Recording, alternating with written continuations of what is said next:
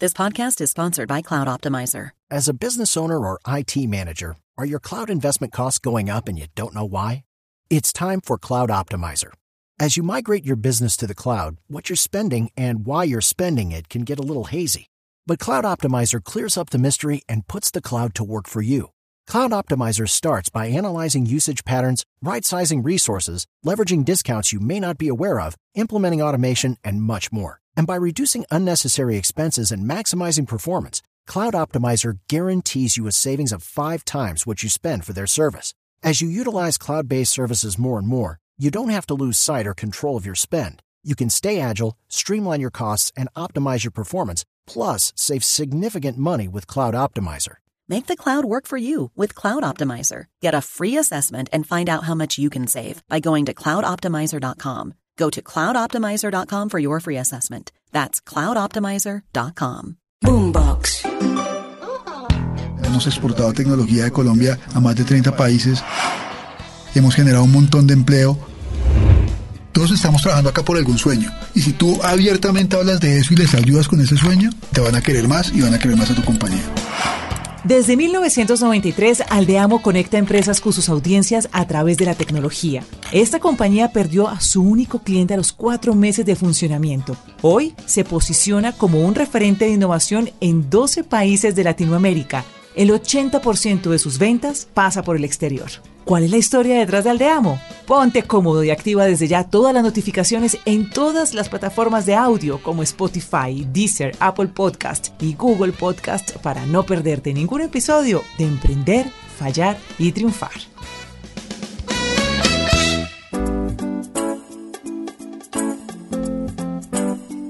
Nuevamente está conmigo Alfredo Ángel, el cofundador de Aldeamo. Alfredo, bienvenido nuevamente. Ana, pues qué bueno estar aquí de vuelta. Súper chévere volverte a ver. No, pues es un gusto volver a conversar con usted porque dejamos muchas cosas pendientes en la temporada pasada y quiero que nos las cuente. Cuando los emprendedores están ya en ese momento de conseguir un fondo de inversión, Alfredo, una de las preguntas de los inversionistas es quién está detrás de esta empresa. ¿Su equipo de trabajo fue fundamental en esa compañía? Indudablemente. Mira, yo digo que yo me he ganado la lotería tres veces en la vida. Con la familia donde nací, con la esposa con la que me casé y con los socios que tengo. Entonces Dios ha sido muy bueno conmigo. Y mis socios en particular tienen una cosa, o tenemos una cosa muy bonita. Nos complementamos muy bien. Llevamos más de 20 años haciendo negocios juntos no somos los grandes amigos. Es decir, si mañana mi esposa quiere organizar una fiesta sorpresa para mí y puede invitar a cinco personas, probablemente no invita a ninguno de mis socios. Tampoco invitan mis socios, en el mismo caso, tampoco me invitarían a mí. Pero cuando algo malo pasa en la familia de alguien, la primera llamada es a alguno de los socios. O sea, sabemos que estamos ahí para las buenas y para las malas y tenemos clarísimo lo que queremos lograr, los intereses, los valores, los principios y cómo queremos llegar a donde queremos llegar. Peleamos cada tres días. Se lo iba a preguntar. Peleamos cada tres días, pero con respeto y sabiendo que es como un matrimonio. Es que a veces es hasta peor que un matrimonio. A veces se sale uno más fácil del matrimonio que de los socios y yo gracias a Dios no he tenido que hacer ninguna de las dos vueltas. Por fortuna. Por fortuna. Pero Alfredo, ¿usted decidió no ser amigos? Porque a veces las compañías comienzan con, amigos, es decir, con el mejor amigo, con la mejor amiga. Ustedes no, eso no fue no porque ya no porque nosotros ya todos habíamos emprendido de alguna u otra forma en el pasado y cuando nos contamos era más porque sabíamos, nos conocíamos del medio. En ese momento, o sea, en 1995 en Colombia buscar emprendedores, pues todos sabíamos quiénes éramos todavía hoy uno se encuentra con el de Cali y el de Medellín y todavía nos reconocemos. Y, ah, sí, usted era el de tal cosa, ah, sí, yo me acuerdo de usted.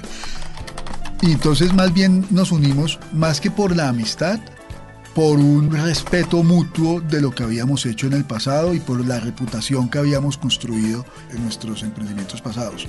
No significa que no seamos cercanos, o sea, nos conocemos las historias, las familias, etcétera, pero la amistad como de post oficina no es lo que nos une, nos une el trabajo y el amor por lo que hacemos. ¿Qué le dice a un emprendedor que piense que es mejor avanzar en su proyecto solo y no, con nunca, socios? Nunca es mejor solo. Es muy duro para hacerlo solo. Se puede, pero es muy difícil. Y los emprendedores exitosos que yo conozco que son solos, en sus emprendimientos, todos sin excepción dicen lo mismo. A mí me gustaría tener alguien con quien discutir, con quien hablar, alguien que me ayude a jalar el barco, porque también somos seres humanos, tenemos altas y bajas, hay días en los que uno está con la pila bajita y si uno es el único, pues necesita alguien que también llegue. Los emprendedores no podemos perder la fe. Uno nunca puede llegar a la oficina a decir, no, ¿sabes qué? Es que yo no veo por dónde, cómo vamos a salir de esta crisis, no, yo no sé, no sé, no sé, porque uno llega así a la oficina y toda la oficina es, no, nos vamos a morir, Dios mío, ¿para qué hacemos, Dios? Uno tiene que llegar a decir, no, hay que meter las fichas, hay que meterle ganas, vamos con toda. Y de hecho siempre tiene que haber alguno que, que ayude a levantar el ánimo, porque tal vez otro no, otro lo Porque baja. somos humanos. Sí, Y claro. hay momentos en los que uno tiene la pila bajita y hay otros en los que otra gente tiene la pila bajita. Entonces yo no le recomiendo a nadie que empiece solo, le recomiendo que busque gente que lo complemente desde el punto de vista de ejecución de una compañía. Yo, por ejemplo, soy muy analítico, creo que soy un buen estratega, pero no entiendo nada de tecnología y no soy el mejor vendedor del mundo. He hecho cosas de tecnología, entiendo, he vendido, pero mis socios son o personas muy buenas en tecnología o personas que son excelentes vendedores. Y entonces nos complementamos. Pero que si vamos a juntarnos tres super vendedores y ninguno sabe cómo hacer la entrega del producto atrás, pues chévere, pero pues nos vamos a quebrar. Porque ¿quién entrega lo que vendió? ¿Quién le vuelve a comprar cuando no entregó? Alfredo, usted me contaba en la temporada pasada que ustedes fueron los pioneros, los que eh, los primeros en hacer páginas web aquí en Colombia y que tuvieron, digamos, muchos inconvenientes en los procesos, eh, ya de eso hablamos, procesos que les enseñaron, que les dejaron muchas anécdotas eh, de lo que se aprendió, pero ¿qué fue lo que más les sirvió de ese proceso? Es decir, de lo que usted recuerda, que usted dice, siquiera la embarramos, siquiera pasamos por ahí. Mira, varias cosas. Uno es que cuando uno ya sabe que algo va a pasar, uno debería, en lugar de pensar, no, eso va a pasar, pero va a pasar después, uno debería tomar acción en ese momento y ya está. Eso tiene diferentes grados. Por ejemplo, cuando llega alguien en la oficina mía a decirme, es que este personaje de mi equipo, no sé, estoy pensando en sacarlo, yo les digo, sáquelo ya. Porque 100 de 100, cuatro meses después, después de que la persona la ha embajado cuatro o cinco veces más, más profundo, vuelven a decir, no, ahora sí ya lo va a sacar yo. Pero ¿por qué no lo sacó hace cuatro meses? No, tienes razón, Alfredo. Entonces, yo- el dicho es que cero es mayor que menos uno. Y es verdad. Matemáticamente, cero es mayor que menos uno. Entonces, si usted tiene un menos uno en su equipo, sáquelo porque cero es mejor que menos uno. Claro. Pero también tiene en cosas más trascendentales. Nosotros ya sabemos que nos toca empezar a reinventarnos antes de que nos pase lo que le pasa al camarón que se duerme. Porque si no, pues en tecnología vamos a perder la ola y nos va a tocar volver a empezar. Entonces ya estamos, hemos sido pioneros y hemos tratado de ser pioneros todo el tiempo. Fuimos de los primeros en hacer páginas web, de los primeros en hacer ringtones en Latinoamérica. Fuimos la primera empresa que certificó una línea de WhatsApp oficial para un banco aquí en Colombia. Fuimos la primera empresa que hizo un proyecto con una tecnología que se llama Apple Messages for Business en Latinoamérica, en un retail en Panamá. Siempre tratando de innovar porque uno no sabe cuál es la tecnología que va a pegar en el futuro. Nadie sabe. El que diga que sabe está diciendo mentiras. Nadie sabe. Entonces hay que estar en todas las jugadas y mirar por dónde es para que no nos pase, que nos lleve la corriente. Entonces creo que ese es un gran aprendizaje de nosotros, de esos momentos. ¿Y cómo ha sido innovar en medio de la tecnología? Porque uno cree que la tecnología va marcando la pauta. Para ustedes, ¿cómo tratan de ser pioneros en cada uno de esos procesos y de ir como un paso adelante? Pues hay varias cosas. Una gran ventaja de vivir en donde vivimos es que aquí todo llega tarde. Entonces, si vos te vas a Europa, o te vas a India, o te vas a China, allá las cosas van, dependiendo de qué país, entre seis meses a tres años más avanzadas de lo que uno ve acá. Entonces hay que viajar mucho y mirar mucho por allá qué está pasando. Hay que experimentar todo el tiempo. Nosotros hemos hecho un montón de experimentos con un montón de productos. El 80% no nos va bien, pero prefiero experimentar y que no me vaya bien y que esto no pegue en el mercado a mirarlo y decir no, no voy a hacer nada y de pronto que esa sea la tecnología que despegue y yo empezar y que ya empecé tarde. Entonces, prefiero estar en la jugada. Y en eso también han vivido momentos de ensayo y error. Pero decir, no- todos, todos los que, o sea, todos los que quieras. Mira, hay una tecnología que se llama USSD, nadie la conoce aquí en Colombia. En África es lo máximo. Funcionaban los teléfonos estos flechas para hacer transacciones bancarias, etcétera. Le lloramos a los operadores celulares de Latinoamérica que implementaran esto. Hicimos un montón de pilotos, te- tuvimos clientes pequeñitos en un montón de partes y esa tecnología en Latinoamérica nunca despegó. ¿Por qué? 2.500.000 razones. La pregunta más interesante es ¿por qué la que despega despega? ¿Por qué WhatsApp es tan popular? ¿Por qué no es Telegram? ¿Por qué es Facebook y por qué no fue MySpace? ¿Y por qué? ¿Usted sabe? Yo creo que tiene que ver con la fuerza del mercado y con la fuerza de los clientes. Es más saber leer lo que está pasando en el mercado que yo inventarme la tecnología. Lo que mueve a la gente. lo que mueve a la gente. El mundo está lleno de genios sentados en las universidades o en centros de investigación que tienen la solución a todos los problemas del mundo, pero cuando la sacan, el mercado no lo quiere. ¿Quién se iba a imaginar que TikTok era lo que iba a querer el mercado? Que de hecho se transformó, porque comenzó siendo musical y tuvo que transformarse. De acuerdo. Y hoy en día, la red social que más usuarios tiene o que más rápido llegó a no sé cuántos, a 2 mil millones de usuarios, TikTok. ¿Quién se iba a imaginar eso? Yo te voy a decir, una persona de mi edad, jamás. Yo no tengo TikTok en mi teléfono, no entiendo. Tranquilo que de mi edad tampoco. tampoco no lo imaginamos. Bueno, pero, pero, eso, eh, eso es un gran aprendizaje, hay que estar siempre en la jugada. Si usted va a querer emprender en tecnología, le toca estar en la jugada. Si usted piensa que dentro de 5 años va a vivir de lo que está viendo hoy en día, está completamente equivocado. Y ustedes están en la jugada. Pues tratamos. Es difícil, sobre todo porque tu, tu organización está construida para vender el producto X y tú les dices ahorita vende Y. Nadie quiere vender Y. X es lo que se vende. Alfredo, nosotros quedamos endeudados con los oyentes la vez pasada. Porque usted me contó una historia, un momento difícil, que les robaron. Usted confió en una persona que prácticamente hacía todo en la compañía, que era la que firmaba los cheques, y con el tiempo se dieron cuenta que les habían robado Mucha 750 millones de pesos, que no es una cifra cualquiera en un emprendimiento, es una cifra muy importante. En ese momento le pregunté cómo habían superado eso. Y usted me dijo, ¿cómo hace todo emprendedor? ¿Cómo hace un emprendedor para superar eso? Pues con el espíritu emprendedor prendido que tiene las siguientes características. Primero es el optimismo por delante. Los emprendedores por naturaleza somos optimistas. Nadie que diga, yo no estoy tan seguro si esta idea va a funcionar, va a ser emprendedor exitoso. Uno va y se choca porque uno cree que va a funcionar. Y después se da contra la pared después mira cómo lo arregla. Lo segundo, y fue tal vez fue un consejo muy valioso que nos dieron, era que no le podíamos perder la fe a la humanidad. Entonces, claro, a ti te roban y tú en ese momento dices, dejas de confiar en todo el mundo. Entonces ya todos son lo peor. Sospechosos, Todo el además. mundo es sospechoso. Hay que poner un montón de reglas para que nadie nos vuelva a robar. Y un señor nos dijo, hey, dos se portaron mal. ¿Por qué, No va a ser la- va a ser las reglas para esos dos que ya ni siquiera están y dañarle la vida y la moral a todos los que están acá? Y ahí empezó un proceso muy bonito que nos ha llevado a tener una cultura organizacional muy chévere. Nosotros de verdad le trabajamos mucho la cultura, creemos en la gente, nos gusta cuidar a la gente. Hemos tenido varios reconocimientos de varias entidades por nuestra cultura organizacional que se resume en tratarnos bien como seres humanos, ser conscientes de que ese cuentico de que es que mi vida laboral y mi vida personal son dos cosas diferentes, eso es carreta, ahora en la pandemia mucho más carreta, dejar de creernos ese cuentico de que esto no es personal, es trabajo, todo es personal, Claro. Todo es personal. Pero eso quiere decir que ustedes, como jefes, escuchan a las personas que trabajan con usted independientemente por lo que estén pasando y no solamente de trabajo. Eso, ser humanos, todos somos humanos. En Aldeamo cualquier persona puede llegar a pedir un permiso porque necesita una urgencia y lo único que le decimos es regístrenos en la plataforma para que quede registro, pero váyase. No me puede dejar tirado en estos momentos. Tengo un hijo en una clínica. ¿Usted cree que me voy a quedar aquí feliz atendiéndolo? Me quedo feliz atendiendo lo que usted me dice, pensando cómo me voy a ir de trabajar de este señor que me hizo quedarme acá. Mientras que si usted me deja ir y yo atiendo mi cosa, después vuelvo y vuelvo agradecido y vuelvo diciendo, oiga, tan bacán mi jefe que me ayudó y que me dejó hacer esta vuelta. Es simplemente ser humano, ser humano.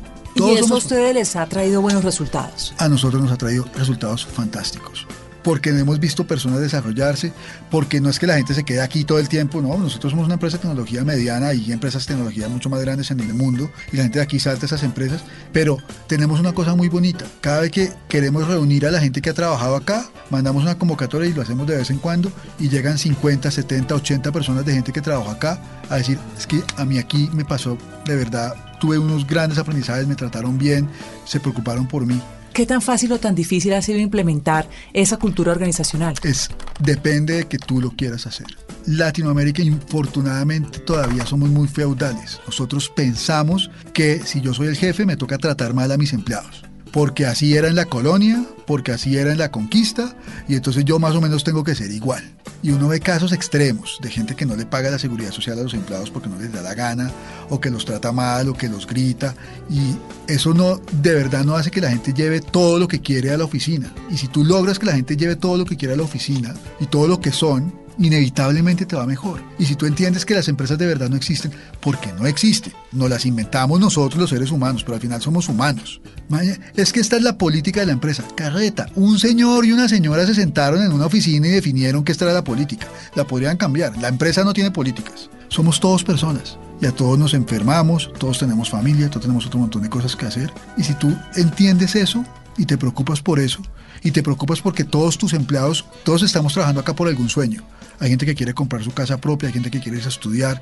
Y si tú abiertamente hablas de eso y les ayudas con ese sueño, pues ellos seguramente les va a ir mucho mejor en la vida y te van a querer más y van a querer más a tu compañía. ¿Hasta dónde quieren llegar ustedes con Aldeamo? ¿A qué le están apuntando? Cuando empezamos con esta nueva reencarnación de email, WhatsApp y todas esas cosas, nos pusimos una meta. Queremos ser el número uno de Latinoamérica. Cuando empezamos éramos como el número 23 de Latinoamérica. Ya somos el número 4 de Latinoamérica y queremos llegar a ser el número uno, pero ahora nos pusimos una nueva meta. Queremos estar en el top 10 del mundo de esto. Y nos falta un montón. Es una meta importante, Alfredo. Pero queremos ser del top 10. Y están trabajando para eso. Estamos trabajando fuertemente para eso. ¿Me cuenta cuando eso pase? Pues con muchísimo gusto. Hacemos una fiesta. ah, bueno, qué maravilla. Pero esa se me invita. Mire que yo no soy socia. Bueno, bueno, vamos, vamos. Alfredo, ¿cuánto tiempo lleva usted siendo emprendedor? Que usted Toda se graduó de la universidad y de una fue emprendedor. ¿Cuánto tiempo?